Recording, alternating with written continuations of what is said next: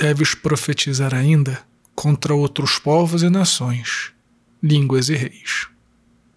Salve Maria! Hoje é dia 20 de novembro de 2020, sexta-feira da 33ª semana do Tempo Comum. Eu sou o Padre João Paulo Ruse, pároco da Paróquia Todos os Santos. Sejam mais uma vez muito bem-vindos às minhas redes sociais.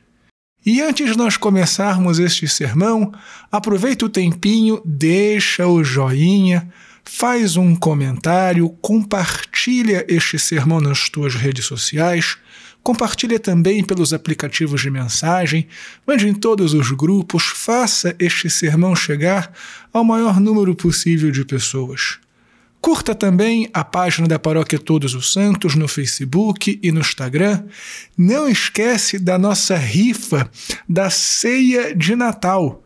E mesmo que você more longe, que infelizmente não possa participar pessoalmente do sorteio, ainda assim você pode comprar um número para doar às famílias assistidas pela Pastoral Social da Paróquia Todos os Santos.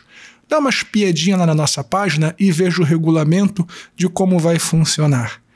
E se você puder também, se você estiver vendo valor no meu apostolado, considere a possibilidade de aportar uma quantia todos os meses para a Paróquia Todos os Santos ou fazer uma doação quando você puder.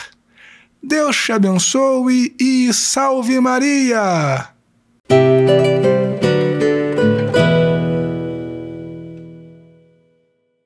Muito bem, filhinhos.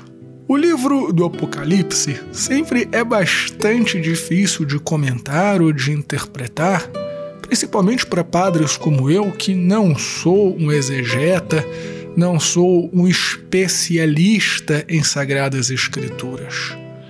Porém, parece bastante óbvio que a leitura de hoje nos fala da palavra de Deus que se faz carne, que se faz comida e que, ao ser consumida, no primeiro momento é doce, porém depois se torna amarga.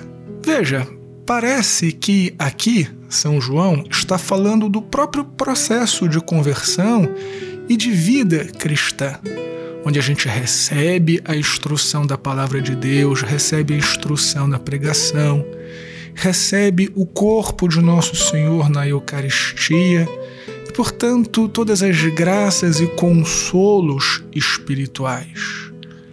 Porém, estas graças e consolos espirituais devem nos levar a nós também a pregação desta palavra de Deus, a fazer com que a palavra de Deus seja difundida em outros lugares. E é claro que a palavra de Deus incomoda. E é para incomodar mesmo. A palavra de Deus, quando toca o coração das pessoas, deve fazer com que fiquemos insatisfeitos conosco mesmos. E nem todos que ouvem a palavra de Deus estão abertos à conversão. Portanto, com frequência, perseguem os cristãos.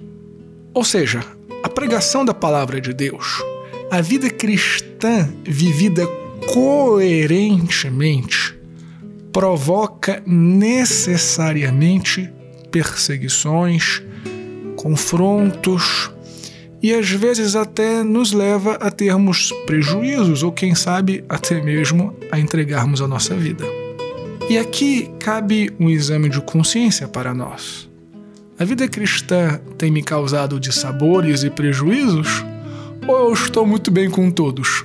Bom, se eu estiver bem com todo mundo, se a vida cristã não me causar nenhum tipo de dissabor, então provavelmente eu estou fazendo alguma coisa muito errada. Muito possivelmente, apenas para fazer uma analogia, é provável que eu seja como os vendilhões do templo, que faço da religião apenas uma espécie de ganha ou ganha. Eu ganho com a vida em Deus e não ofereço nada para o meu Deus. E vocês viram o que acontece com quem transforma a religião numa espécie de comércio. Vocês viram o que acontece com aquelas pessoas que apenas querem viver do que a religião pode oferecer sem dar nada em contrapartida. tomar uma bela de uma chicotada no lombo. É assim, filhinhos. A vida cristã coerente nos tem que fazer amar o próximo, sermos dóceis com o próximo, porém também às vezes a dizer coisas duras e pesadas, a profetizar contra reis, contra poderosos desse mundo, contra pessoas até mesmo que nós amamos. Porque não se engane, amor não é ser doce o tempo inteiro, amor não é passar a mão na cabeça o tempo inteiro. O amor, às vezes, é amargo. Então, filhinhos, vamos deixar de lado esta religião infantil, esta religião água com açúcar que vive apenas de um sentimentalismo, de um querer se sentir bem, de um querer acomodar-me àquilo que o mundo me oferece. Não, não existe cristianismo assim.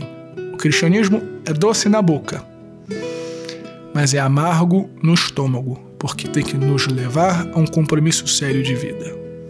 Deus te abençoe e salve Maria!